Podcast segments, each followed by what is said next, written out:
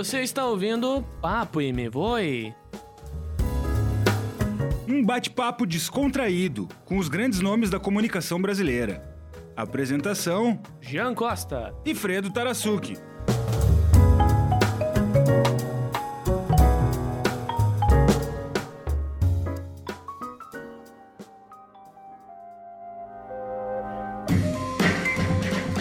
Olá! Começa agora mais um Papo e Me Voe. Comigo, Fredo Tarasuki, e com ele, Gia Costa. E aí, Fredo, como é que estamos? Tudo certinho pra hoje? Tudo jóia, que vamos curtir mais um podcast? Olha, na sequência a gente apresenta o nosso convidado pra lá de especial aqui. Vamos falar de e-mail e a mensagem, principalmente. Vamos falar de outras pautas, mas eu quero saber de ti. Como é que tá? Como é que tá a vida? Como é que tá? Tran- tudo tranquilinho por enquanto? Curada a ressaca do carnaval, tudo em Cura. casa. Tem certeza? Não foi o que eu fiquei sabendo. Marco Júnior ali, o nosso operador de áudio, contou outras histórias. Não, tô- essas histórias a gente deixa pra depois da meia-noite. Mas o ouvinte que tá ouvindo agora pode, pode ser meia-noite agora. A gente não sabe qual é o horário. Não sabemos. Pode ser meia-noite agora. Pode, mas será que não é? Talvez. Então tá. O Papo Me Voa é mais um podcast dos inquietos da Uniriter. Siga-nos nas redes sociais, Twitter, Redação Unir. E também no Instagram, Redacal Unir. Se o ouvinte quiser nos acompanhar, tem o Facebook também, Fredo. Redação Uniriter. Basta dar um clique por lá, procurar, tem a página bem vermelhinha. O pessoal até faz piada com isso, geralmente, mas sem identificação qualquer. Lá, Redação Uniriter para você acompanhar sempre das 8 às 20, da- das 8 às 20, das 8 às 9 e meia da noite tem o programa semanal. E a gente sempre vai divulgar aqui teasers do podcast ao longo desse programa. Perfeito. No Instagram, Redacal Unir. Tu és o? vez. Eu sou o arroba Jean Costa e tu és o arroba nada fotos. Belo User. Por que nada fotos? Porque a fotografia é subjetiva, meu amigo. Mas o nada também é subjetivo? Também. Pode ser sobre nada, pode ser sobre tudo. Olha, eu lírico diria outras histórias sobre isso. né? O Nosso convidado hoje aqui é um cara de peso.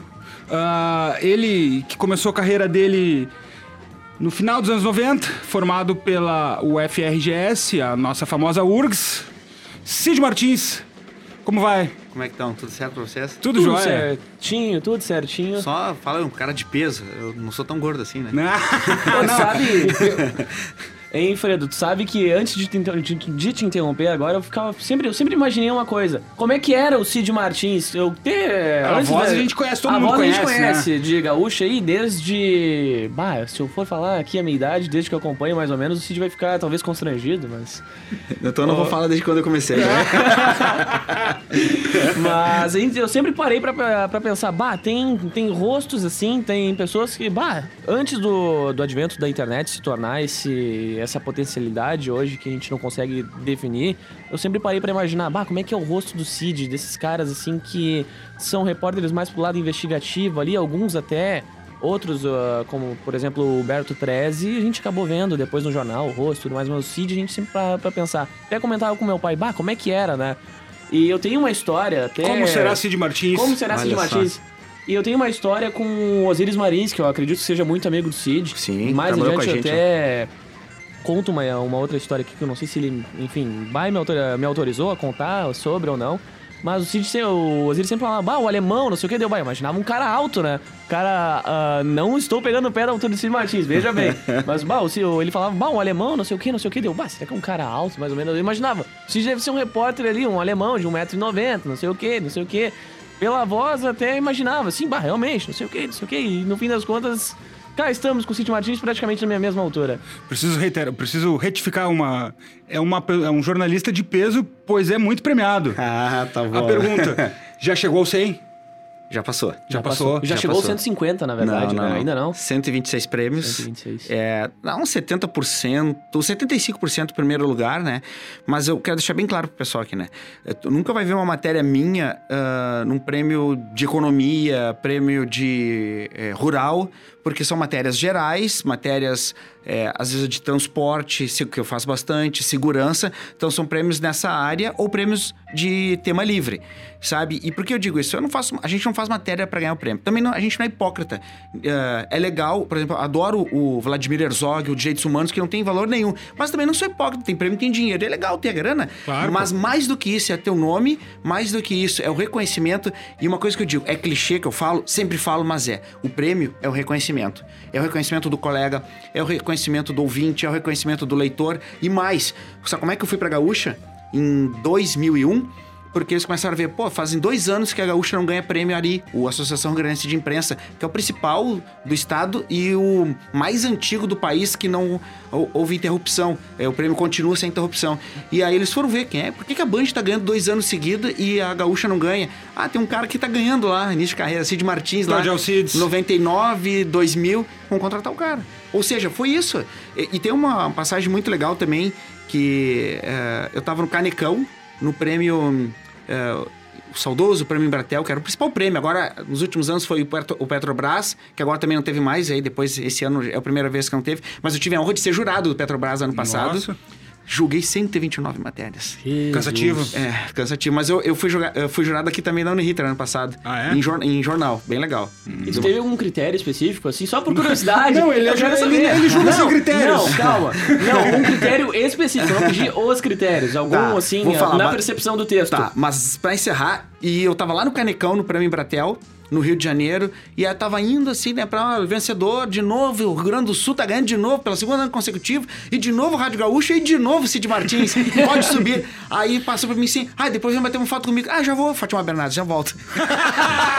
Túlio Gadelha que se cuide. Na época, ela era casada com o William Bonner, que não gostou muito de mim. Lá, fiz a foto. Tava o José Alberto Andrade, muito legal, gente. Ah. Mas que não era, isso aí era 2010, tinha eh, já as redes sociais. Parece ontem, né? Mas era muito. Não, 2010, gente, 2006. Nossa, 2006, gente. Menos ainda, mas então não tinha ainda aquela questão de eh, divulgação. Não, não, era, era Orkut, gente, pelo amor de Deus. E aí então, aí foi muito legal que fiz a foto, tem guardado ali muito dessa. E os critérios pra falar assim, é primeiro assim, ó.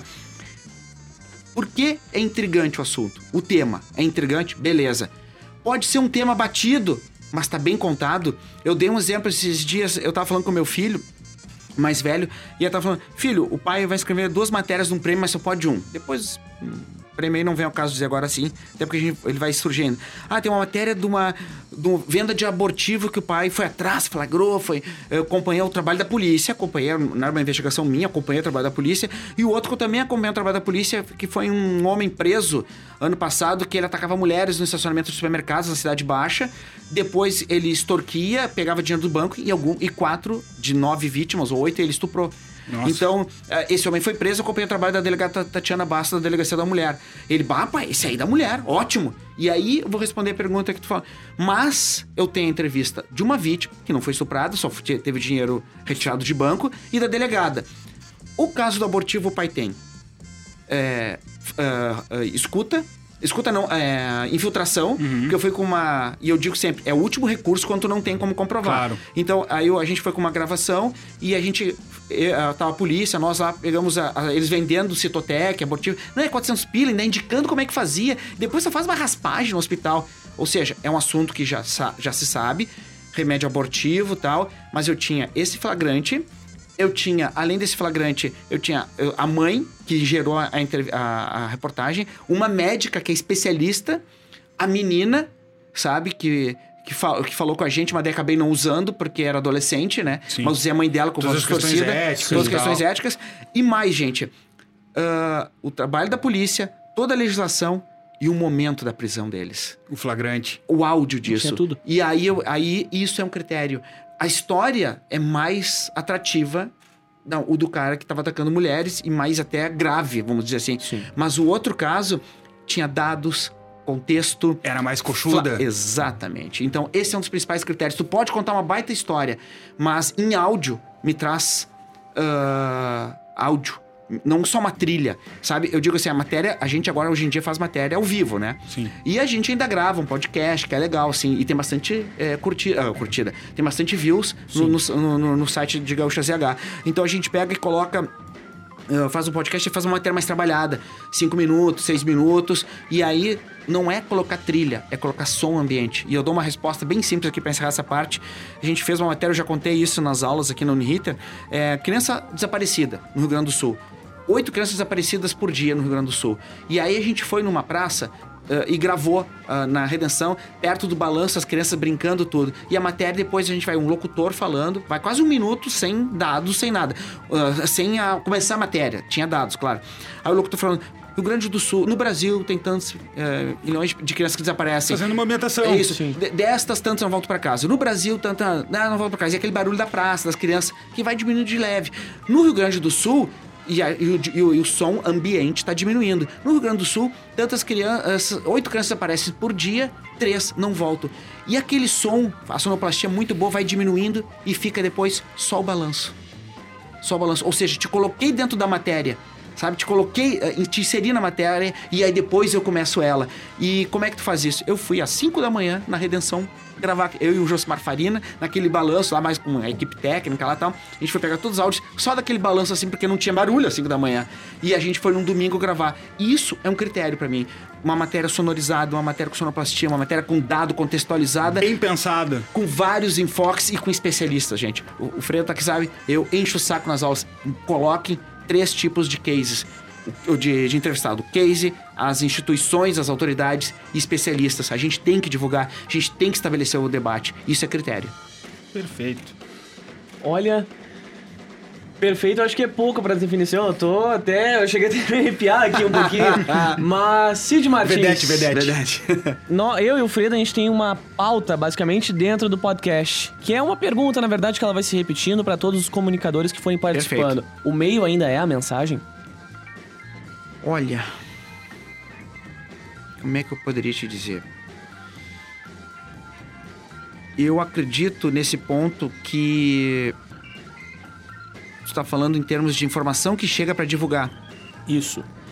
O meio não é mais a mensagem totalmente. Por quê? Eu acredito que a mensagem pode chegar de várias formas hoje em dia. Várias formas, mas eu acredito que o meio é quem tem que repassar essa mensagem, porque o diploma faz a diferença. Porque eu acredito que a gente vai checar, a gente vai apurar, a gente vai ter ética, a gente vai ter a questão legal, a gente vai falar de uma forma correta, a gente vai consultar manual de ética, a gente vai consultar manual de redação, a gente A técnica, né? a técnica a gente vai consultar jurídico e a técnica de como contar uma história. Exato. Sabe? Início, meio, fim, narrativo, descritivo, comentário, é, informativo, opinativo e outra. Um formato para redes, um formato para online, um formato para áudio, um formato para texto. Não é fácil escrever todo dia de forma. Então, o meio não é mais a mensagem, mas o meio é quem tem a responsabilidade de passar a mensagem. Perfeito. E sabe que tem uma coisa que me chamou muita atenção agora nessa tua fala sobre o digital, sobre o sonoro, o rádio e também pro impresso. Eu fiz o meu trabalho de conclusão de curso sobre o processo de integração, né, das redações de Perfeito. Gaúcha ZH. E Isso foi, bom, pretendo seguir o mestrado futuramente tocando nessa ideia. Mas como é que foi pra ti esse processo de lapidação? Porque o rádio digital, eles têm a linguagem parecida. O impresso Diário Gaúcho Zero Hora tem tipos de textos para públicos diferentes. Como é Sim. que é pra ti essa adaptação? Olha, eu acredito que para algumas pessoas for- foi difícil, foi difícil. Algumas pessoas não estão mais, até, sabe em função disso.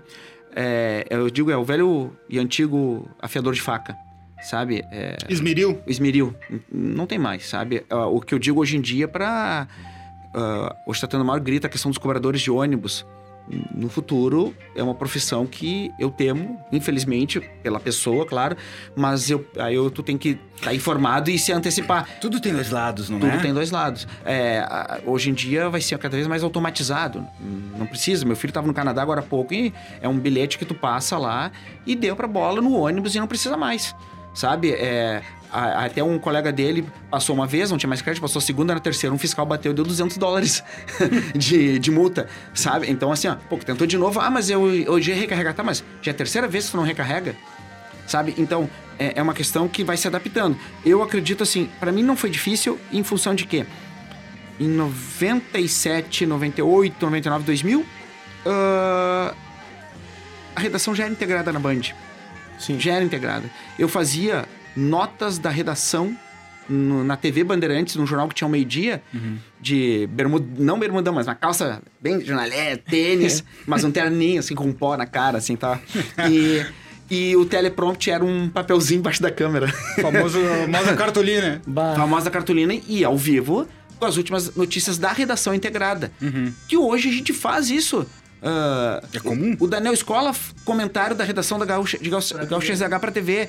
Pequenas, a Rosane, as pessoas fazem isso. E, e, e, a, e os grandes meios já, já notaram isso. É, a, a, gente sempre gosta de ver o lado do funcionário, mas tem o lado da empresa. Os dois precisam um do outro.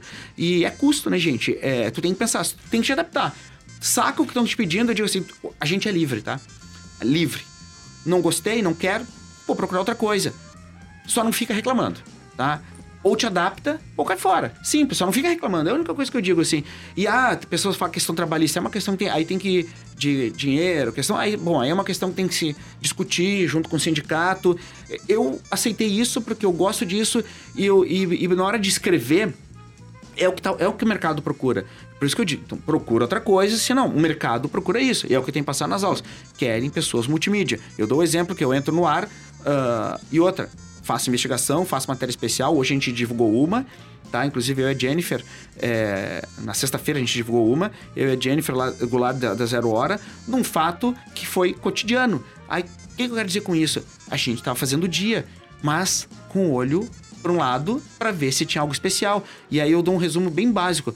Vai numa coletiva, uh, as autoridades, a pessoa tá, geralmente polícia fica, ah, sempre tu que fica depois, né? Por quê? Porque é ali que tu vai ter a conversa. Ali que ele vai te passar aquele olhar mais assim, ó. Eu digo também, pessoal, quem é que sai pra rua para caminhar? Eu seguido vou uma pauta no centro. Sabe como é que eu faço? Eu volto a pé. Até a zero hora lá. Fico olhando, dou volta, cidade baixa. O jornalismo tá na rua. Tá na rua, gente, tá na rua. O olhar clínico, o detalhe, o bom ouvido, tá tudo. E é ali. é isso, isso que eu digo assim que é importante. Então, adaptação depois, sim, uh, pra encerrar essa parte, na hora eu chego a informação, a primeira coisa que eu faço, a minha forma de escrever, eu faço o título. Porque se tu sabe o título, vai todo o resto. Sabe? A pirâmide invertida ali, né? Uhum. No início do leadzinho e vai todo o resto. E um pouco mais atrativo para contar. Como eu já tenho uma cancha na linguagem de rádio, eu começo no rádio. A minha nota do rádio vai ser meu lead do jornal sabe? E aí eu então faço, tá lá no, no nosso news lá, que a gente faz os textos, rádio, site. O texto do rádio que eu já faço, eu já mando pro correspondente Piranga, sabe? Já é o meu destaque pro chamada geral. O texto mais amplo, eu dou uma calibrada, gravo para um boletim mais completo, jogo a aspas que eu coloco do, no texto ali, do, do entrevistado, já vai ser minha sonora para o boletim mais completo. Tu vai te adequando, sabe? E outra, publiquei, no, é, eu fiz o texto, mando para os editores, eles mandam de volta, eu já deixo tudo aqui, eh, pronto. Tags, é, foto, olho, tudo pronto para que ele manda o texto. Ele manda o texto, eu publico, já mando para os capistas e tuito. Sabe? Ou seja, organiza. Te organiza, sabe? É, eu penso assim, ó, tem um problema? Ah, a gente está ganhando agora para fazer um monte de coisa, a gente não está ganhando para fazer um monte de coisa, a gente está fazendo várias coisas. Ah, beleza, é, é isso. Tá, é isso. É não a tendência, quer, né? Não quer, cai fora. Os tempos são outros. Não tô julgando e não tô dizendo se tá errado ou não. Claro. Só tô dizendo, eu fiz uma escolha. A minha emissora pede isso.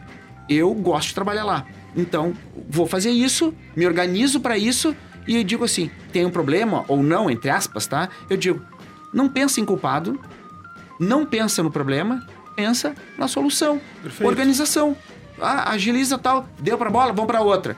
E outra, e relatório, né, gente? tem que mandar um relatório. Por que o relatório? Porque quando eu vou chegar de manhã cedo, o cara que fez a madrugada, tá lá o link dele, tá um telefone de contato, sabe? Ou seja, eh, Eduardo Pinzon. Eduardo Pinzon deixou um contato aí ontem. Olha, deu um assalto na, na Praça de Pedágio de Gravataí, botou o linkzinho ali, aí uh, caiu para mim depois dessa pauta, eu fui lá, dei uma olhada ali e tal, uh, deixou um contato delegado, eu, pá, liguei pro delegado, pá, eu eu não peguei o caso, né? Eu peguei só, só da madrugada ali. Teve uma, um cara, saltou a pele, chinelagem, aquela uhum. coisa toda ali na praça. Só que a coisa mudou e hoje é capa da Zero Hora. Olha aí. Manchete do Diário Gaúcho. E foi manchete do Gaúcho SH ontem. Uma das principais matérias, só não foi abertura do chamado geral por causa do coronavírus. O delegado foi atrás e disse: Bah, cara, é o terceiro em cinco dias. Mesmo cara a pé. Tá acontecendo armado, alguma coisa aqui. Alguma coisa está. É. Deu a matéria. Ou seja, apurar relatório, ou seja, de trabalhar de uma forma organizada. Juntar as peças de um quebra-cabeça. Juntar as peças de um quebra-cabeça. Eu acho que isso é importante no jornalismo hoje em dia. Tu pode dizer, ah, mas correria não vai dar tempo. Uma coisa de cada vez. Vai fazendo, vai fazendo, sabe? Nesse meio tempo, para encerrar essa parte, gente, a gente tem que cuidar da questão ética legal, questão estrutura de frase, questão gramatical, acentuação, pontuação, tem que cuidar. Vírgula, gente, usem vírgula. Usem. E outra, não quer usar vírgula? SVO. Sujeito, verbo, objeto. Perfeito. Sujeito, não precisa vírgula. E, e essa é a frase direta no jornalismo. Oração direta. Oração direta, sabe? E aí depois a questão jurídica e a questão de tempo, tudo é uma, é, é uma coisa assim, mas se tu fizer de forma organizada, um pouquinho, uma coisa, tu, tu cria um mecanismo, ele, é, é que nem dirigir carro, pega a primeira vez, Deus o livre, mas depois tu vai automático. E nunca Eu- mais esquece. Sim, uma vez eu tava indo, quando- ué, tava de sair de casa, parei na gaúcha. Vai, fa- Fala em carro, agora eu fico apavorado porque eu tenho que renovar a carteira. Meu Ah, Deus fala. do céu. Eu nem dirigi. IPVA, pra quem não pagou parcelado, Deus até abril, hein? Um abraço. Cid, voltando à questão do rádio, tu.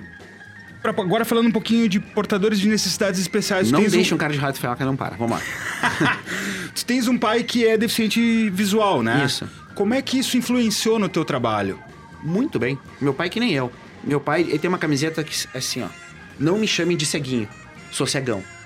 Sabe? E ele é isso. Ele é um baita de um deitado, de um arriado, e conta piada, faz churrasco. Pena que não dá pra mostrar aqui, mas ele varre a casa, ele dá dois passos, varre e volta um. Dá dois passos, varre e volta um, varrendo. Pra ter certeza que foi tudo. É, vá que fica uma folhinha pra trás. Seu Aelson Martins, e ele é meu trunfo. Essa matéria que eu contei das crianças desaparecidas, ele que me deu a ideia. Tu vê. Porque eu tenho uma, uma premissa com ele, ele tem 78 anos, ele ficou cego aos 54, pegou uma coisa rara, um fungo no olho. E eu nunca me esqueço, meu pai ele era desenhista, sabe? E ele trabalhava no colégio israelita. E quando eu ia lá no intervalo, onde é que eu acho o seu Aelson? Cega fila de criança. No intervalo dele, as crianças ficavam fazendo fila para ele fazer desenho. E é o que eu tento passar na aula aqui, tu já viu, tô sempre conversando, pode lá, vamos lá. É uma coisa que é, é o nosso DNA, assim, sabe? Atender bem a pessoa, sabe? Pode não gostar, pode não, não ser uma coisa ainda melhor, aprendendo isso e aquilo, mas assim, ó, atender bem. Por exemplo, eu tenho uma premissa, a gente tá aqui nós três. Ah, eu tenho que ser a melhor pessoa do mundo para vocês agora. Que aonde eu tô tem que ser um ambiente bom. E é isso que meu pai me passou. Então, ele ficou cego, claro, primeiro ano, foi complicado. Ele É toda uma questão de adaptação, né? ele fez dois transplantes de córnea, não deu certo, o fungo voltou a comer, até que um dia e podia ter o terceiro. Ele, ah, sabe uma coisa? Isso é um aprendizado pra mim. Vou focar na solução. E ele começou, ele faz comida, faz churrasco, tem isso tudo aqui, ele vai pra ele vai pra uma região pra receber o salário dele, né?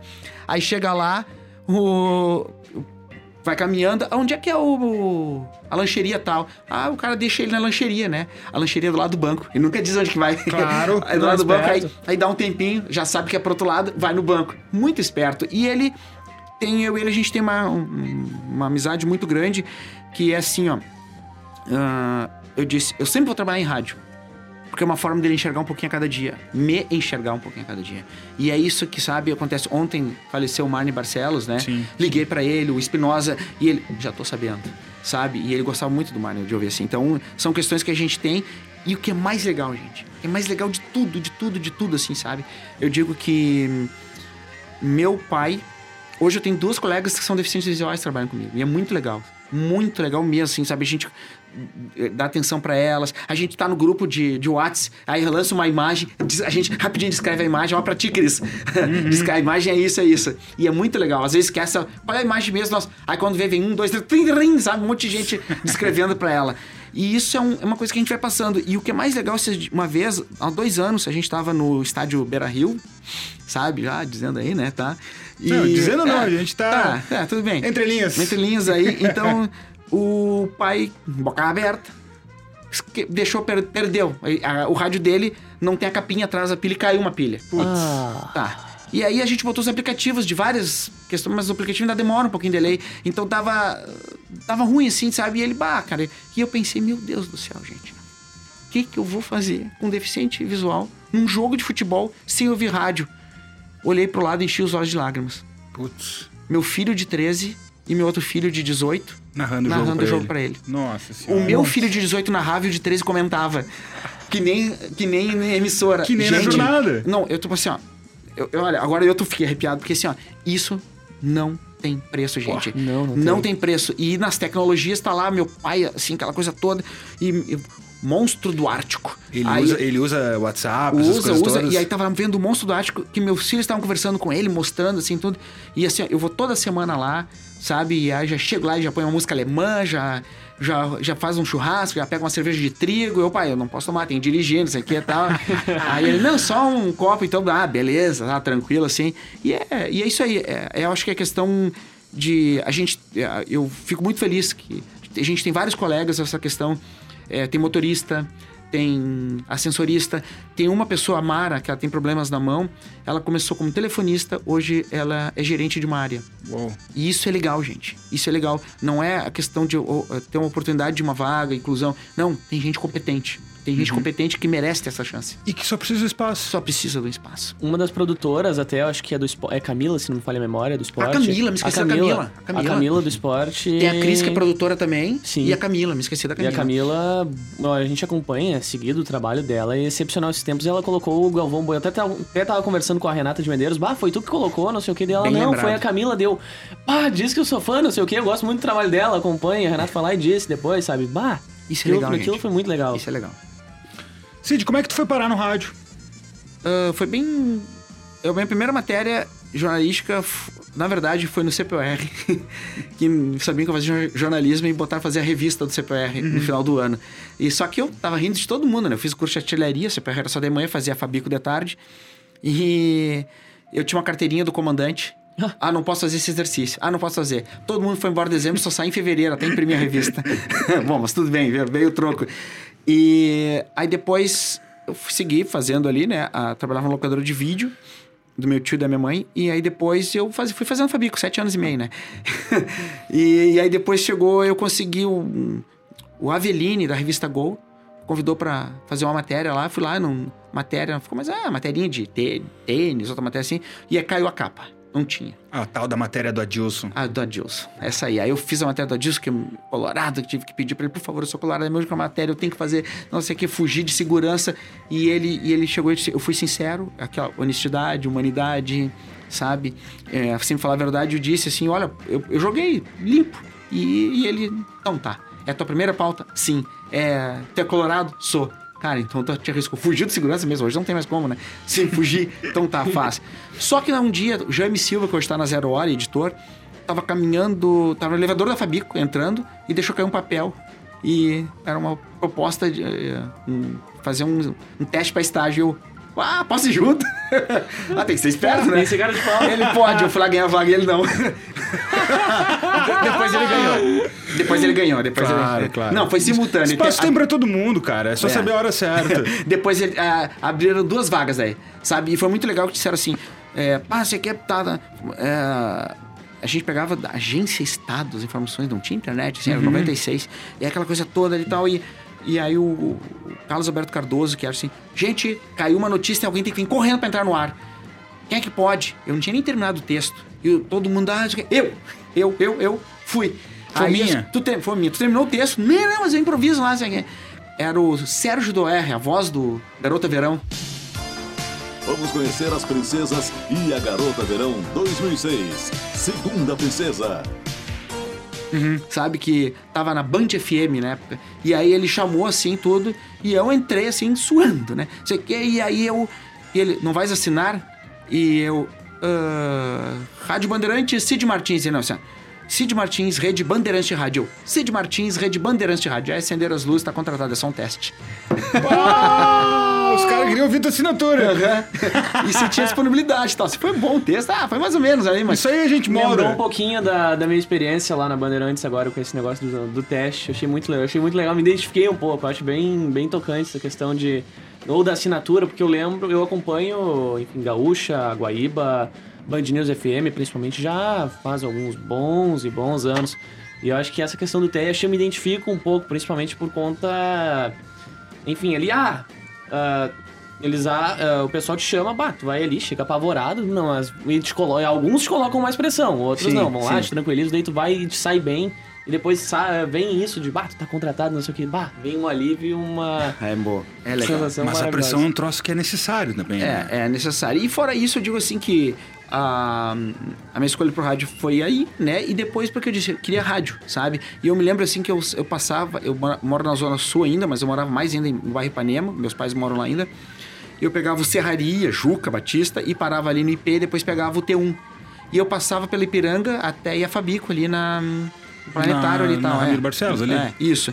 E eu sempre passava pela zero hora ali e dizia, pai, eu quero trabalhar ali, nem que seja pra servir um café. Sabe? E aí eu digo assim, tem que almejar aquilo, sabe? Sempre, eu, eu digo assim, eu quero, sabe? Eu posso. E, e fui. E fui até. Acreditar. E, E, é, trabalhar acreditar. pra isso. E fui Sim. lá, e, e, e, tá- e tô lá, assim, desde 2001.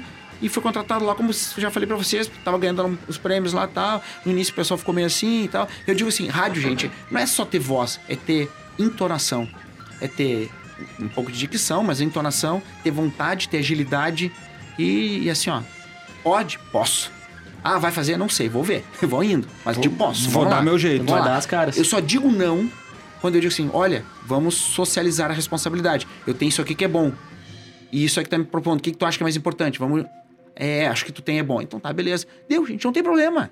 Sabe? Já fica, ah, porque isso aqui é eu que tá fazendo. Ah, mas eu tô fazendo isso aqui. Ah, cara, sabe? Redação é isso. Não tem tempo, tem que ir atrás. E tem que cuidar pra ser bem feito. Claro.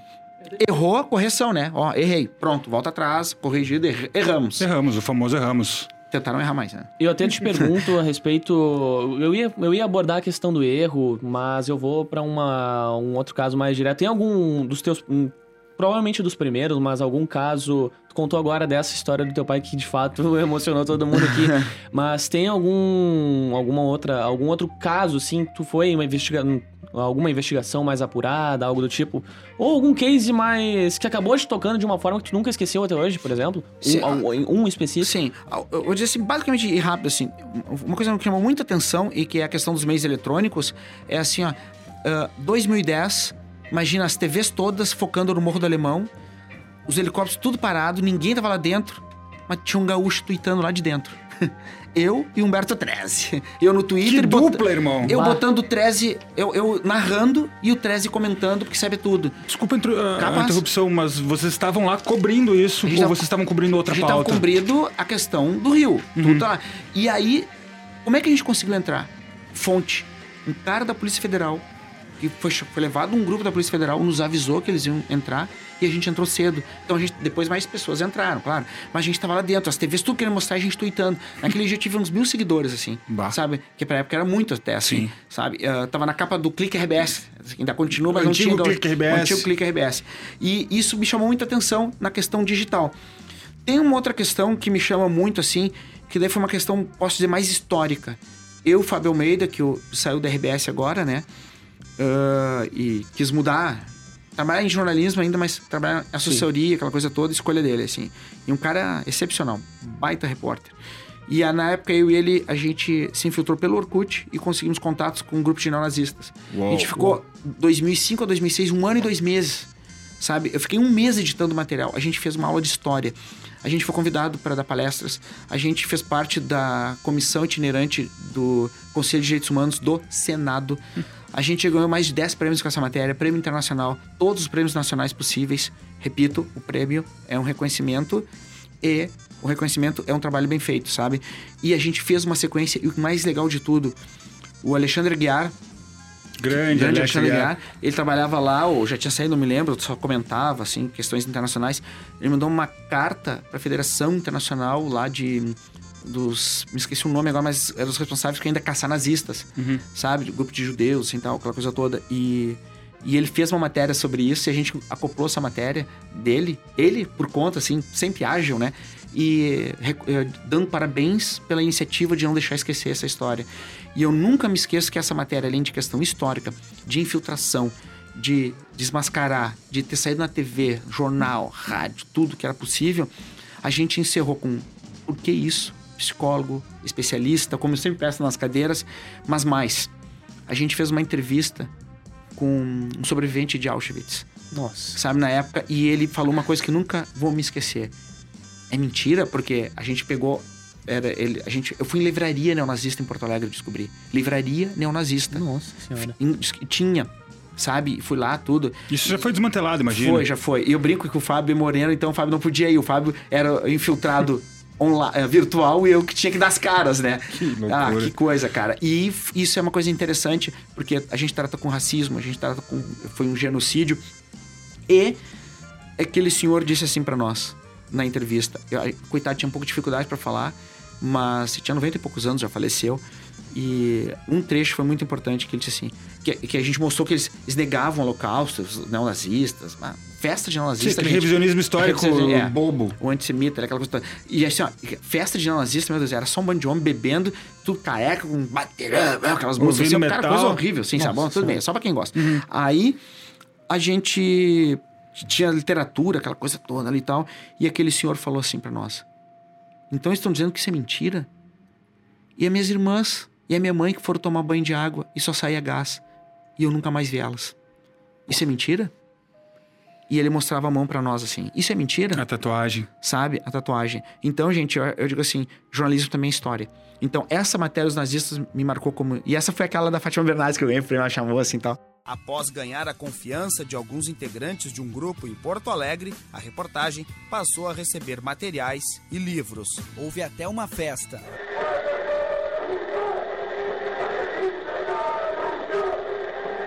Mas era impossível chegar até os líderes. E dois meses após os primeiros contatos, em maio do ano passado, a própria equipe divulgou a informação. Três jovens neonazistas foram presos hoje por agentes do Departamento de Polícia Metropolitana. Eles são acusados de agredir e esfaquear três judeus no bairro Cidade Baixa. Então, matéria é história... ah, Essa matéria me lembrou da história. A do Morro do Alemão me lembrou essa questão da... de redes sociais, aquela coisa toda. Mas tem uma matéria, gente, que eu nunca me esqueço, que o cara já tava na sétima ligação na Band. Ninguém atendia. Eu fui sétimo. Eu peguei aquele telefone ali. Vai me passar pra quem? Eu, pá, desculpa. Não, quem? Fala. Ah, assim, assim, assim. Ouvi o senhor. Bom, eu fui na Ilha do Presídio de barco. Consegui um barco emprestado. Com veleiros. Até hoje agradeço veleiros. Emprestado, não tinha dinheiro. Foi até conseguir. Descobri um cara que o Jorge Ben fez uma música, música para ele, Charles, anjo de 45, que morava na CIS Brasil, na Zona Norte, que é a música da ditadura. E esse senhor era um dos 500... Take it easy, my brother Charlie. É. E esse cara, esse senhor era um dos 500 que não eram alto escalão, é, pers- personalidades como Brizola, e não era alto escalão do governo. Era soldado, cabo do exército, que ainda não tinha recebido anistia no Estado. E a gen- a gente foi até Brasília conseguir tentar falar com um secretário lá de Direitos Humanos, a gente conseguiu. A gente fez uma baita matéria, Democracia Tardia, a gente ganhou o prêmio Embratel, o prêmio de Direitos Humanos, Vladimir Herzog essa matéria. E eu fui com esse senhor e eu digo, olha o áudio de novo. E ele, eu, eu vi assim, me lembrei da entrevista com ele, de- eh, antes, né? E depois a gente foi na entrevista no barco. E ele me lembra, assim, tô me lembrando. Eu me lembro que tava nublado, esse barulho do barco e eu gravando, sabe? A pilha com fita Rela- cassete. o relato. É, o relato. E fi- fita cassete, né? Aí tá gravando, gravando assim, e, e a gente desceu, e eu ele foi me contando a história, quase chorando. E a gente, aquele barulho da, da areia caminha, descendo do barco, caminhando na areia e entrando. Sabe aquele som aberto e depois aquele som fechado com eco que era a cela. E daqui, aonde a gente tá nessa janelinha, gente, a- meu pai via isso. Via. Dessa janelinha, eu vi a minha filha e a minha irmã, é, a, a, é, a minha, a minha irmã e minha esposa vindo me visitar e eles revistando, tocando as mãos nas partes íntimas delas. e era de propósito pra gente. E assim, ó, e a gente fez essa matéria de uma ligação, da sétima ligação desse senhor. Isso me chamou a atenção, gente. E depois foi ouvindo outros tal. Teve um que fez o poema pra mulher dele que desapareceu. E ele me leu o poema, gente. Me leu. E, e aí que eu digo, eu não vou chegar. Me leu o poema aí. Ó, Cid Martins, é, Rádio Gaúcha. Eu quero que o senhor leia o poema que o senhor fez pra sua esposa. Eu fiquei uma hora e meia conversando com ele. Coloquei ele tranquilo. Foi gente boa, conversou. Aí. E o poema aquele? Ah, então.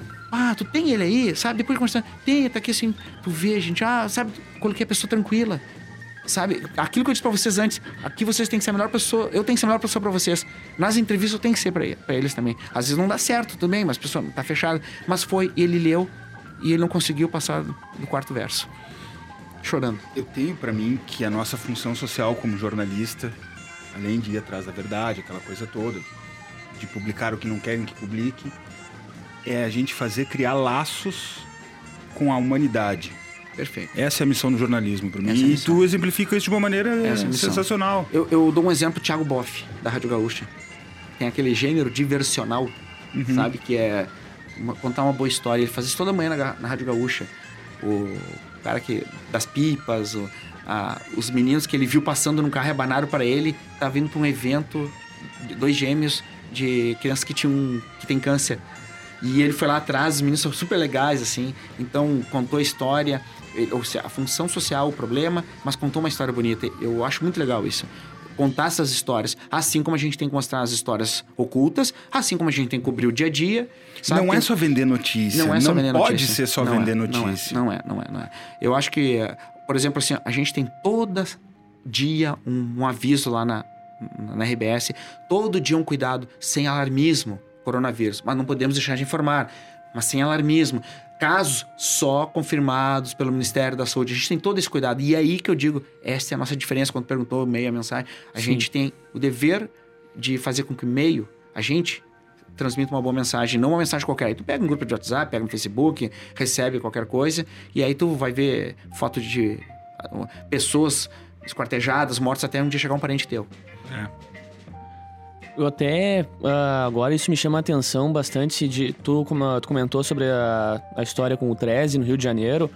E eu parto pro ponto de da tua relação com as fontes. Tu fala sobre ah, essa forma de ser a melhor pessoa do mundo, mas eu, fi- eu fico com a seguinte curiosidade: e, quan- quando tu acaba sendo, mas a fonte acaba te prejudicando? Eu acredito, eu acredito que não.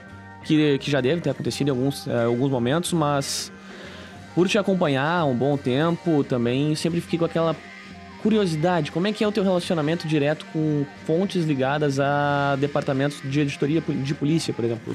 Assim, ah, eu, eu sempre disse assim, ó, tem muitas fontes na polícia, assim, sabe? Já ganhei ah, um prêmio, amigo da polícia, aquelas coisas todas, assim. O delegado sabe? Bozeto é um amigo teu, Sim. acredito que pessoal, né? É, é, e sabe como é que a gente foi amizade? Porque ele, ele disse que eu fui totalmente ético, responsável na cobertura da morte do Marco Antônio Becker. Que ele investigou e a gente Sim. deu tudo em primeira mão. Eu e o José Luiz Costa, do Zero Hora, Sim. que também foi outro, assim, né? Se você tiver todo cuidado, sabe? Ah, tinha uma linha ah, investigatória que era sobre a orientação sexual dele e explorar, e não era isso, gente. Sabe? Foi arquitetado um plano para matá-lo em função de, de outros fatos que eram, se eu não me engano agora, envolvendo uma briga pela, pelo Cremers, com outro médico, com, cara, com Baiar, envolvia o traficante de jura, aquela coisa toda, que até hoje são réus ainda porque passou da justiça estadual para federal. Mas enfim. ah, e o Bozeto a gente conheceu da, dessa, dessa função. Até teve um fato do- que colocaram uma foto do boneco do Bolsonaro no deck e tal, e vieram pedir pra gente. ah, ah, ti- ah, ele não pediu assim, ah, pô, mas o que, que tu acha? Ele não me pediu pra tirar, mas ele disse assim, pô, olha só, que vou fazer isso, isso é ruim e tal, assim. Olha, tá lá. É, a gente tem um conselho de ética, a gente tem jurídico, a matéria vai sair, eu não posso me meter na matéria. E ele continua sendo minha fonte. Eu atendi ele, eu Sim. ouvi ele, eu não dei carteiraço nele.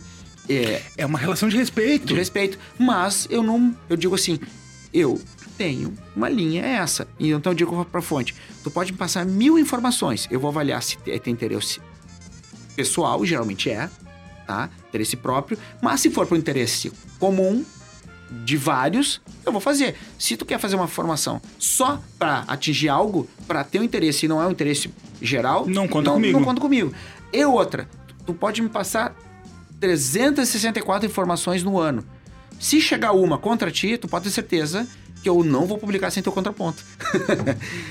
e é verdade, gente. Eu não, eu, eu, eu não, não sou casado com a fonte, sabe? É, Senão tu, tu te torna refém. e eu jamais aceitei um presente, jamais comi um churrasco, jamais sei tomar uma cerveja com uma fonte. Jamais, sabe? Pode estar num evento, todo mundo junto, tal, aí tá um evento várias várias pessoas. E até porque, eu, como eu já falei pra vocês, eu tenho dois lugares, agora três, né? Gente- meu filho mais novo, que é descendente, é, puxou mais o meu avô materno, que é descendente alemão, 13 anos, 1,80m. Nossa. Nossa. E ele, como vai começar, passou na peneira da Sojipa, né? Então joga basquete. Então vivo jogando basquete, só que eu sirvo só de escora, né? É pra me driblar, é aquela coisa toda e tal. E eu lá. Esse é um lugar que eu gosto de ir. O outro é o Beira Rio. E o outro é a casa do meu velho. Sabe? E claro, fora a minha casa, que é um lugar que eu curto assim pra caramba. É uma casa, tá? A gente tem pátio, a gente tem horta, aquela coisa cachorro tal, aqueles border collie, assim. Então Sim. é um lugar que eu curto. Então eu não preciso estar indo com fonte, não preciso estar indo em outros lugares. Ah, encontra fonte nesses lugares, beleza, tal. Ah, pode falar um pouco de trabalho, aquela coisa toda. Mas assim, ó, tu não é casado com a fonte.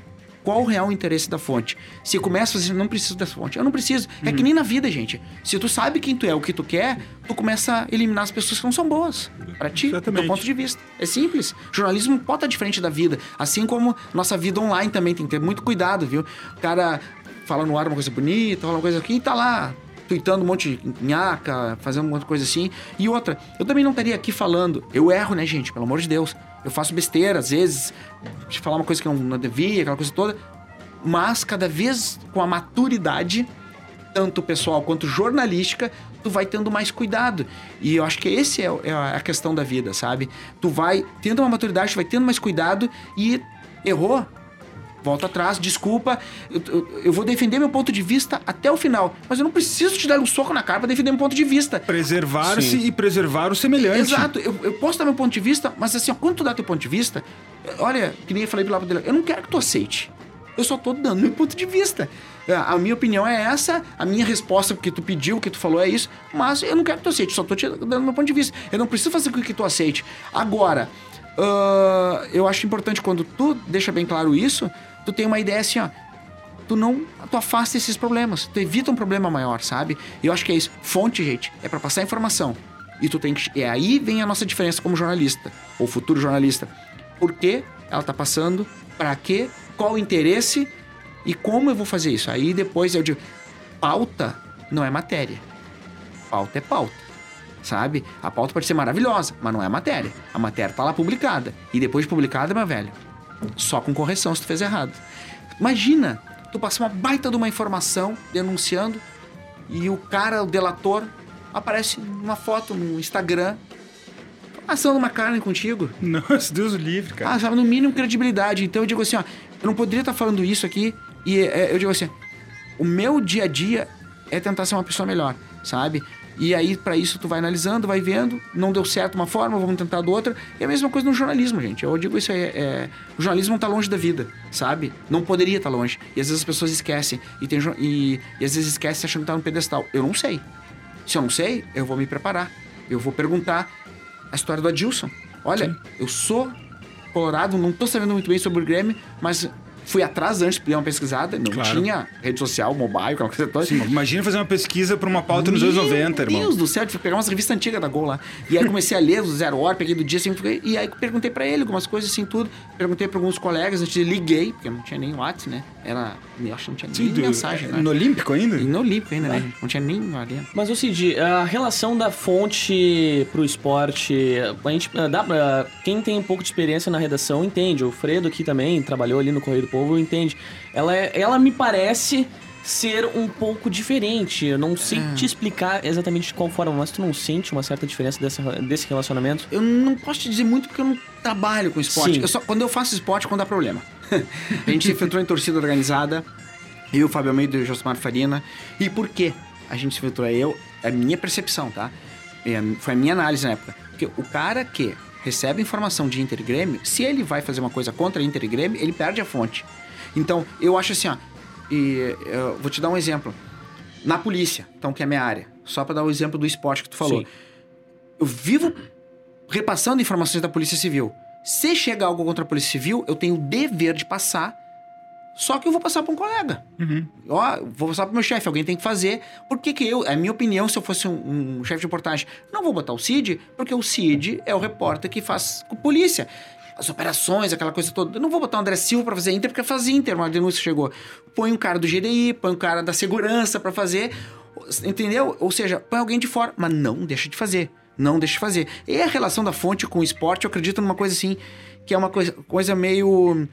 Esse- é- Essa época agora já não, mas a época de dezembro, final de dezembro para janeiro, é uma época meio corrida, né? Porque contrataram mil e uma pessoas e só cinco são contratados. Porque eu acho que é dirigente, eu acho que tem é, empresário, porque se fala que vai ser contratado, valoriza, o nome sai, pode contratar. É aquilo da autopromoção, Eu né? acho que tem. Vira tem. leilão, Então tem que ter um cuidado. E o pessoal tem, sabe? Eu acho que todo jornalista tem esse cuidado aí. Eu, eu acho que não seria diferente, porque, ah, mas então tu acha que está sendo usado? Olha, isso eu não posso te dizer. Mas ele não vai dar uma informação do nada. Eu acredito que nenhum jornalista vai dar uma informação Ninguém do nada. inventa. Não, ninguém inventa. A questão é tu checar. Se checou bem, aí é outra história. Mas ninguém vai inventar. Bem isso. Tu mencionas. ah, tu quer ir, Fredo? Vai lá, vai lá. Pode ir, pode ir. Tá meio quietinho aí. Voltando um pouco pro investigativo. Tá. Tu já sentiu medo? Já. Cidade Baixa, Território Sem Lei, 2005. Eu e o Fábio Almeida, a gente tava com um gravador de lapela, ah, com um gravadorzinho com, com fita, com fita cassete, com fiozinho, e eu botei dentro das cuecas. Porque assim, Infiltrado? Se, se, se me roubarem, os caras se me, me atacarem, nas cuecas não vão mexer. Sim. E aí, e a gente tava indo pra Cidade Baixa, a gente foi mostrar flanelinha, taxista que vendia droga, flanelinha que vendia droga, flanelinha que tinha toda uma máfia. Eu vejo hoje isso muito movimento, sabe de quê? De Uber, de Hum. É, iFood. É. Não nas empresas em si, Sim. mas de pessoas que estão trabalhando Ou nisso. por fora, né? O Exato. PF, o PF. Ah, então assim, é uma coisa muito interessante que na época a gente tava, eu tava tomando cerveja, Almeida uma Coca-Cola, porque ele não bebe. E aí, nós estávamos na cidade baixa e vinha um gurizinho pra uma mesa e outra, mesa e outra, um morador de rua ali da, da, da vila do Lupicínio. Uhum. Aí eu, ô, ô, vem cá, e ele. ah, como é que ele fala? Maconha, um real, cocaína, 12 reais, crack, 3 reais, LSD, 5 pila e tem um cartãozinho se precisar ainda pra comprar mais. Eu, Oh, Cartãozinho de fidelidade? é, aí, Deus, aí, de, cara. de- não, te quiser encomendar. Ah. Encomendar, encomendar. 2005 isso. Aí eu, pá, cara, tu tá falando muito rápido. Eu não tô entendendo nada que tu tá falando. Pra quem não tá vendo, eu tô puxando meu celular e vou- tô botando pra gravar, tá? Cara, Só um pouquinho. Repete que eu não tenho. Fala mais devagar. Eu tô tomando uma cerveja, eu não tô entendendo, não tô entendendo nada. Liguei o gravador. Aham. E ele, maconha, um real, cocaína, dois reais. Aí começou a matéria. Cidade Baixa, um território sem lei. E nessa ida que a gente tava, a gente foi ver que tinha assalto, tinha um monte de coisa. E a gente foi assaltado.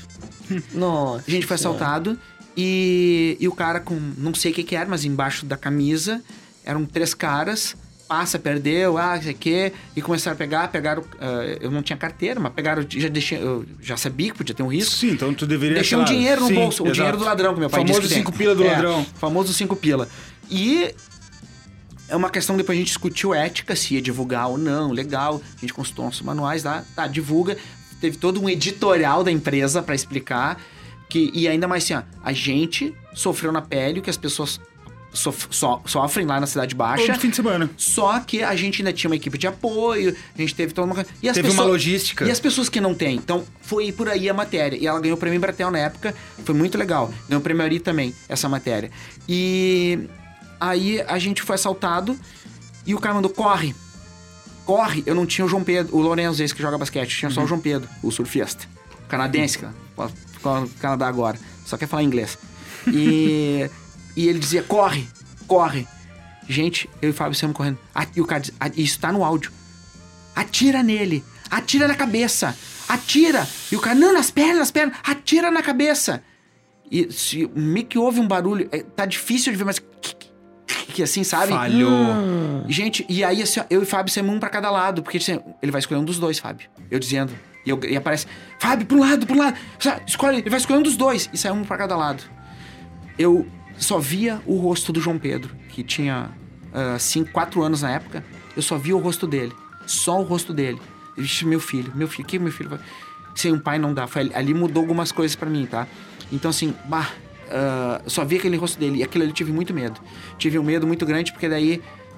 Mas o medo, ah, na outra quadra, se transformou porque a gente sentou, respirou fundo. Liguei E pra viu minha esposa, ele ligou pro pai dele, a gente ouviu o material. Então tinha dois loucos que fugiram, uma arma, deu uma engasgada e pulando. Conseguimos! Gravamos! Gravamos! Caraca! É, meu amigo. Nossa senhora. E depois no Rio, viu, gente? Que eu e o Treze, a gente ficou deitado embaixo de um, num, num- num muro e as balas. Pá, pá, pá, e caiu o projetil quente na, nas colas, assim. Nossa senhora. É, sangue espalhado, moto Kawasaki atirada no chão, sacola com dinheiro, droga, depois que a polícia entrou, sabe? E foi assim, ali eu le- foi muito um. Levei medo ali, cara.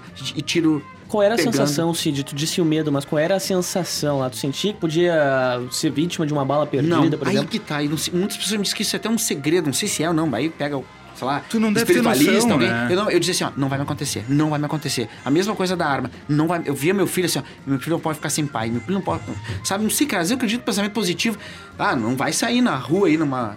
Uma Sim, não vai chegar o super-homem. Ah, ó, com dinheiro nada vai me acontecer, assim, vai ser a primeira, mas, mas calma, bom senso, coerência, mas isso aí serviu para ver a questão, eu acho que não sei se a nossa atitude foi certa, a equipe de apoio demorou um pouquinho para chegar, ele, a, a gente só, no- eh, quando a equipe de apoio chegou, os caras fugiram, sabe? Então, assim, ó, tudo é uma questão de segurança. Eu acho que hoje a gente não faria mais isso.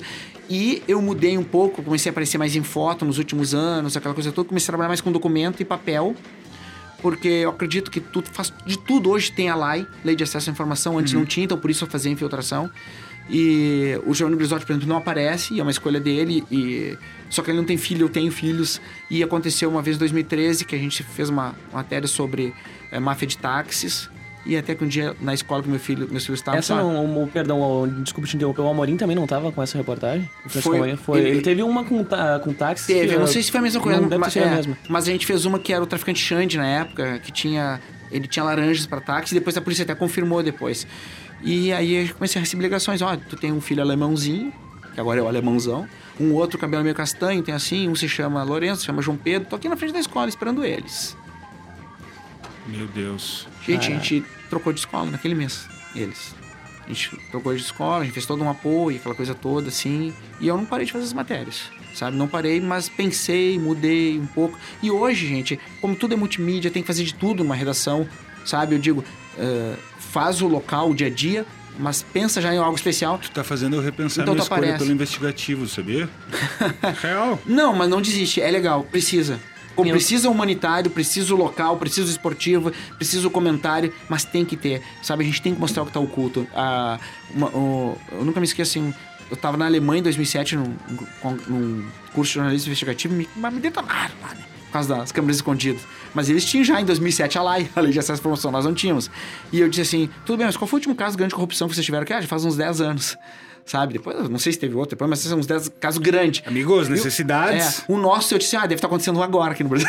Lá, deve estar acontecendo agora lá no Brasil, né? Sim. Então, são questões que, sabe, ah, me lembro que as investigações dele, mostraram na época, eles iam para países da África, Deutsche Welle, assim, fazer investigações, assim, de coisas meio humanitárias, assim. Mas de corrupção já tinha dado um tempo, assim. E um detalhe, sabe por que eu fui convidado para ir lá? Ah, porque eles convidaram para publicar nossa matéria dos neonazistas numa revista deles lá. Uhum. Isso é legal, gente. Ó, não é o prêmio, sabe? O dinheiro do prêmio que é legal. A não somos- repercussão a que isso causa na sociedade. E, e tá aqui falando com vocês é por isso, gente. Sabe? É, é, tipo assim, ó, eu sempre digo assim: quer fazer local, quer fazer investigação, quer... beleza, fa o, faça o que tu achar melhor possível. Mas eu sempre digo assim: ó, a tua matéria tem que ter um nome, sabe? Não assim, ah, eu vi a informação aquela. Ah, eu vi a informação que o Cid deu. A informação que o Jean deu, a informação que o Fredo deu, sabe? É, esse é legal. Tá dando teu nome com a tua matéria. Isso que é legal. Porque a fonte vai passar. O cara vai te ligar, o, o, o, a, É construção sabe, a autoridade de vai querer, que credibilidade. esse cara faça. É uma construção de credibilidade de carreira. É, Caco Barcelos, Giovanni Brizotti, Pô. o Rolsing, o Treze, Adriano Irion, gente. São Fábio Almeida, sabe? São exemplos, assim, o Jonas, sabe? Exemplos, assim, de pessoas que batalham isso. E eu digo assim, ó, é, eu não sei de outra redação fora, Rio, São Paulo, grandes empresas como Globo e essas revistas que tem algum grupo de investigação, como a RBS. É, fora desse eixo, assim, Rio, São Paulo, Brasília, de repente Minas, não sei se tem alguma coisa, mas fora isso eu não sei. Tu já teve alguma pauta barrada? Pela empresa? Exato. Nunca, gente. Eu tô há 20. ah, eu tava na Band, nunca tive.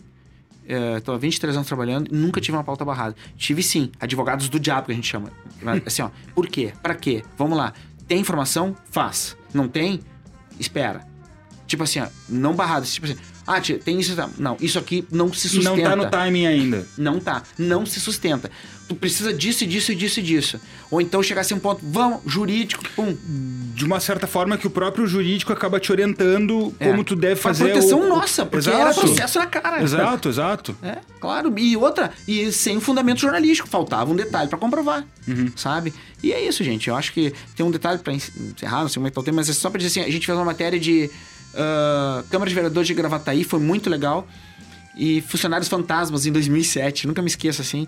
E Tão comum ainda. é, mas assim, a gente consertou moto, a gente cortou grama, A gente. Porque é- eram as funções que os assessores faziam. Um era trabalhava mecânica, o outro trabalhava numa. ah, cortava grama e em vez de estar na câmara, sabe? E é legal que a gente trabalhou em conjunto, assim, com o, o Ministério Público de Contas. E foi legal, que eu não esqueço, o Arthur Chagas, ele não tá mais na empresa. Ele disse assim: naquela época só tinha as Torres Gêmeas. Isso foi em 2001 e nossa matéria é de 2007. De 2000 a 2007, depois tiveram outros assuntos, tá? Claro. Mas de 2000 a 2007, que ele se lembrava, assim, que fecharam os quatro correspondentes de Piranga. A matéria principal. Hoje, agora até a gente mudou, agora é a principal de abertura, o correspondente mudou o formato agora, no ano passado. Mas ah, a matéria da- dessa, da- da- dos fantasmas da Câmara de Vereadores de Gravataí foi correspondente das 8, correspondente 12h50, das 18h50 e das 20 horas. Assim como as Torres Gêmeas foram. Bom, pra gente ter uma ideia, assim, um assunto local, porque foi bem feito. Porque depois de denunciar, o Ministério Público de Contas fechou a Câmara. Sabe? Depois a gente descobriu mais fatos. E no outro dia de manhã, o que, que aconteceu? A gente fez matéria. Sabe qual? Faltava cadeira e faltava vaga no estacionamento da Câmara. Nossa. Cara, isso é jornalismo, sabe? E o Grisotti faz muito bem, eu adoro as corridas dele lá. Atrás das pessoas. É, o Grisotti que o pessoal muito brincava. Eu lembro que quando eu trabalhava ainda na Concepa, ah, que a gente tinha uma teoria da conspiração. Bah, será que o nome do Grisotti é mesmo Grisotti? De fato é, É, né? Eu não fato conhecia é. o Grisotti, não, conheci, não tive o prazer de conhecer ainda. Espero um dia poder, enfim, até trabalhar com vocês. Ah, mas eu vou... Não, a gente, sempre, a gente sempre se oferece, né, Fredo? Não fale por você. Tô te mandando aqui o meu brincadeira, WhatsApp aqui pra tu mandar o currículo. Mas uma coisa, mas uma coisa assim de que me chamou a atenção foi ah, na tua repetição de uma palavra, falta. E é nesse gancho que eu te pergunto. O Cid Martins já conquistou inúmeros prêmios, 126. Ah, até faço uma primeira pergunta antes disso. Tu é o terceiro ainda mais premiado, o jornalista mais premiado do Brasil. Perde ainda pra Eliane Brum e pra, acho que pra Miriam Leitão, se não me engano. Acho que sim. Não, sou. Sou o terceiro, É o sim. terceiro. E o primeiro de rádio. Primeiro de Primeiro de rádio. rádio. Mas, gente, eu, eu digo assim... Isso é consequência, já entendemos. É, é, é. Fica Não, e um pouco de dinheiro no bolso também, gente. é bom também. É bom, pô, é bom, Não mas é uma né? consequência, É, gente. Não, aquilo que eu disse, se tiver, não minta. Sabe, depois de uma roda de amigos dizendo, bah, ganhei dinheiro, que bah, consegui comprar isso aquilo. Tá, baixa um churrasco pra nós, Tá, então. pô, fechou. Aí tu Tá, ferra. próximo, tá? No 127. Mas tu falou, tu, tu repetiu algumas Tá, vezes. paga um café pra vocês, vou lhe pegar dos Tô professores. imagina, tô brincando. Não, não, que isso, que isso, que isso. Não, o pessoal tá brincando. Mas tu mencionou muito a palavra falta e conquistou inúmeros prêmios, pa- participou de inúmeras produções, reportagens especiais, mas falta alguma coisa hoje pro jornalista Cid Martins Se aposentar. dentro Ah. da dentro da comunicação. O que que tu não fez ainda que tu gostaria de fazer? Ah, eu tive- Além de dar aula, que Sim, está ah, isso, é, nesse momento. ah, isso que eu ia te dizer até, foi, é, tá sendo muito legal, gente, sabe? Que experiência boa, assim, ver o brilho no olho das pessoas, assim, sabe? Poder ajudar, poder contar um pouco e poder dizer um pouco como se faz, porque eu tô aprendendo junto. E quando eu digo que tô aprendendo junto, tô aprendendo ouvindo histórias, tô vendo pessoas contar histórias, tô vendo pessoas brilhar o olho. Ah, tô vendo que tem pessoas que trabalham o dia inteiro e eu tento adaptar isso, com- porque eu também trabalho o dia inteiro e tenho que estar aqui de noite, as Não é pessoas fácil, também. É verdade que são 14 horas por dia ainda na redação, o pessoal comenta até hoje. Pá, o Cid chega aqui e não sai nunca, são, fica umas 14 horas. O Alberi do DG lá que. Ah, eu fico direto essa. bastante. Não, agora tem que cumprir horário. A gente tem que cumprir horário. Oito tem toda- horas, né? É, 8 horas, 7 mais uma. Não pode ser- É 7, tem um intervalo e tal. Aham. E depois vem pra cá preparar a aula. E eu gosto disso, eu curto, porque eu gosto de fazer especial, eu gosto de preparar, sabe? Eu tento colocar na matéria especial, no- no- na aula, um pouco da matéria especial. E tô aprendendo, né, gente? Mas da aula que tá sendo muito legal, eu acho que isso faltava, assim, um pouco. Ah, tem uma coisa que eu digo assim, já tive convite Rio, São Paulo, ah, pra trabalhar, mas eu gosto aqui, sabe? Sim. Ah, não tô dizendo que não seja legal, acho que é legal. É, é, pode ser um desafio, mas tem outros desafios. Eu só não fui porque eu quero estar do lado do meu pai. É uma escolha minha. Quero estar do lado da minha mãe. E, e muitas coisas assim também. Não adianta eu ser jornalista, não adianta eu ter esses prêmios, ter, tá bem na minha carreira, tá bem aqui dando aula, porque, tipo assim, ó, eu tenho que ir lá jogar basquete sabe? Eu tenho que ir lá conversar sobre preservativo com meu filho mais velho. Eu tenho que conversar sobre isso. A gente tem que ter um papo. A gente tem que conversar. É, é, eu digo assim. Trabalhar para viver, não viver para trabalhar. Exato, exato. Tipo assim, eu tenho que ter meu dia de folga, sabe? Uh, Eu tenho que parar. Uh, uh, Eu gosto de, de pegar umas ondas de pranchão com meus filhos, sabe? Isso é Sim. muito legal. Isso é, é bom, gente. Eu gosto de mexer numa horta, assim. É, Meu pai mexe em horta, assim. O, o nosso cachorro também. Eu gosto. Isso é, isso é, isso é, é crucial. É, A gente tem uma coisa, esposa, a gente adora, sabe? Botar umas músicas assim, anos 80, tomar uma cerveja de trigo e fazer aquele churrasco de costelinha uruguaia bem devagarzinho. Tu sentiu o cutuque, né? Tem que dar Senti. voz pro homem. Ó, vai. Senti. Importado. Ah, de preferência. de Munique é boa também, umas belgas. Ah, então, assim, ó. E, e outro, e, e eu- e, e eu falando de estar com o filho, filho, ó, eu não bebo pra encher a cara, eu bebo pra degustar. Eu não bebo, eu degusto. Sabe? É e eu sempre digo, tu degusta, tu, tu tá sentindo o gosto da cerveja. Sabe? Eu sou daqueles meio chato assim, não é que eles ficam com vinho. Não, não, mas eu, eu, eu, Enólogo da é, vida. eu tomo uma água pra sentir o gosto do vinho. Meu pai adora, sabe? Como eu adoro em cantinas, a gente pega de vez em quando. A gente já ficou lá, dormiu lá, meu pai, e saímos. Pedimos um Uber lá, ano retrasado, e ficamos lá na Vale dos Vinhedos.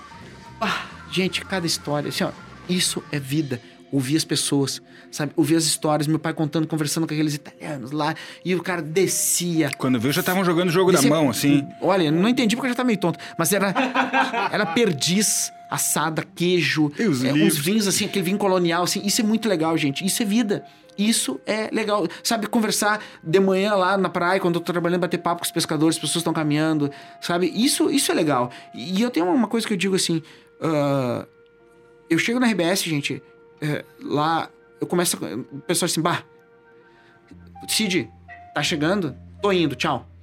Aí eu bato papo ali com o porteiro, aí com outro porteiro, aí tem o cara lá do guarda do banco, aí tem lá a faxineira, que é gente boa pra caramba, assim, sabe? Mas a gente dá gargalhada. Aí já chego no bar ali, já. Aí você me dá um. Um Smirnoff Ice com X-Bacon. Aí vem só a torradinha com, com café com leite. E já começa a conversa. Como é que tava teu filho lá? E como é que tava legal? Olha que o meu tava aqui, ali, não sei o quê. Aí vai. Gente, leva uma meia hora quase pra entrar. Um humano que gosta de humanos. Cara, isso é legal, isso é legal. E, e eu acho, o- pra encerrar nessa parte assim, ah, eu, eu, eu gostaria, gente, de, de- de se pudesse um dia assim, de pegar, escrever um livro. Isso que eu acho que é legal, assim. Mas até não de tudo que eu já fiz, assim, eh, de matérias, mas pelo menos de uma jornada nova, assim. A Marina Panho, vocês conhecem, trabalha lá, ela- agora ela foi pra parte de cultura. A gente tá com uma ideia futura aí, dois, três, quatro anos, fazer o Santiago de Compostela. Mas caminhar Bah. todos aqueles mais de 800 quilômetros, não me lembro quanto é que era agora lá. Mas dá quase um... A gente fez um cálculo, dá uns 25 dias caminhando, uns 40 quilômetros por dia, assim. E é legal, gente. Isso é uma experiência de vida. Diário sabe? de um Mago 2. Diário de um Mago 2. E algum dos guris quer. Tu, tu falou sobre o mais novo jogar basquete e tudo mais. pra NBA. Nenhum deles quer, se Nenhum. interessa por jornalismo? Nenhum. Nenhum. O mais velho... nunca incentivou. Mas Caso Ferreira Espete Pau. É, é, por aí. o mais velho gosta de geografia, sabe? Tá pensando fazer aquele TOEFL lá, do- TOEFL, né? Sim. O Pra, foi pra lá agora, quer Proficiência de fazer... idiomas. É, e fazer faculdade lá, ou fazer aqui a faculdade de geografia, fazer mestrado. O Daniel Escola falou pra ele que em Cardiff é legal, ele já tá todo pesquisando ali e tal. que o, o Escola fez mestrado lá Sim. em Cardiff, né? No País de Gales. E então ele tá com essa ideia. e Tá um pouco ano passado no veterinário, mas quer geografia. E o meu filho mais novo, ele disse assim, pai, não sei. Eu quero fazer uma faculdade nos Estados Unidos e quero jogar. Jogar, jogar, jogar, quero jogar na NBA. Ele tá lá quatro dias, dá quatro dias por semana na Sojipa. Inclusive a Sojipa tem umas incursões que faz no, no, no verão pra ir lá, os, os lugares de basquete, lá, universidade lá, nos Os, Estados as Unidos. clínicas que fazem. Cara, porque eu acho muito legal, tu pega e estuda, eh, tu, pra jogar, tem a liga universitária, acho que isso que falta. A gente tava falando de Uhum. Na esportivo, última aula na última aula, disso. incentivo disso, sabe? Ah, e aí, nenhum escolheu isso assim, né? O meu pai, por exemplo, ele se ele pudesse, faria uma faculdade de história, sabe? Então imagina eu, meu pai e meus filhos conversando. Ah, tá toda a família, aí sai minha mãe, aí sai minha irmã, aí sai minha esposa, saindo só, fica nós quatro ah, ouvindo música alemã, falando de história e viagem e futebol. E tomando vais. E tomando vai dos guri, não, né? Não, claro. Meio mais velho. não, ele gosta. Mas ele, Olha, ele, ele- ele, ele gosta assim. Ele degusta. Exatamente. Aprendeu bem, então. Aprendeu bem, então aprendeu E bem. nessa questão de degustar que eu aprendi que o vinho tu prova duas vezes, né? Não sei com quem que eu E conversei. toma não sei, água não. antes. Tu come, você tá comendo, toma água Sim. pra saber o gosto da comida. Da comida Exato. Não sei se não do foi tu, Fredo, que me, que me disse isso, mas foi, foi ontem ainda, conversando com alguém aqui na Unirita, que, que me disseram, ah, o vinho tu tem que aprender que se degusta duas vezes e toma se toma água antes. E, enfim, Sim. se for comer alguma coisa junto, deixa pra depois. Se é, de fato, essa questão da comer algo, de comer algo depois, eu já não sei.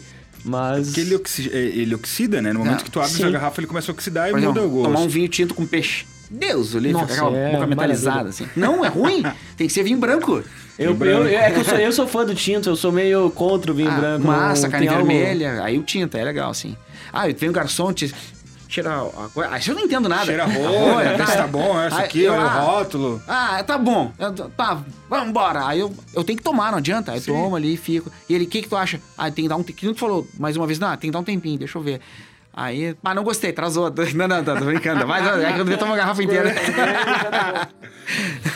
Gente, Cid Martins. Vamos encerrando mais um Papo e Me Voe. eu tenho que preparar a aula. Ah, é verdade, daqui a pouquinho tem aula. Jornalismo esportivo. Olha aí, eu. local, o local. Ah, que E agora os local. 45 minutos E é. local. 45 minutos. Qual foi? Esportivo. 45 dias iniciais é Exatamente, exatamente. Bom, Fredo, ficamos por aqui. Sempre lembrando pra quem quiser entrar em contato com a gente, nossas redes sociais são Instagram e Twitter, arroba Redacaunir, Facebook, Redação Uniriter, e os nossos pessoais, arroba Jean Costa. Arroba Fredonauta no Twitter. E Cid. Underline Martins. É esse mesmo. Vamos ganhar mais uns mil seguidores. assim, Mais uns mil agora. Gente, é isso. Um abraço. Até a próxima. Valeu!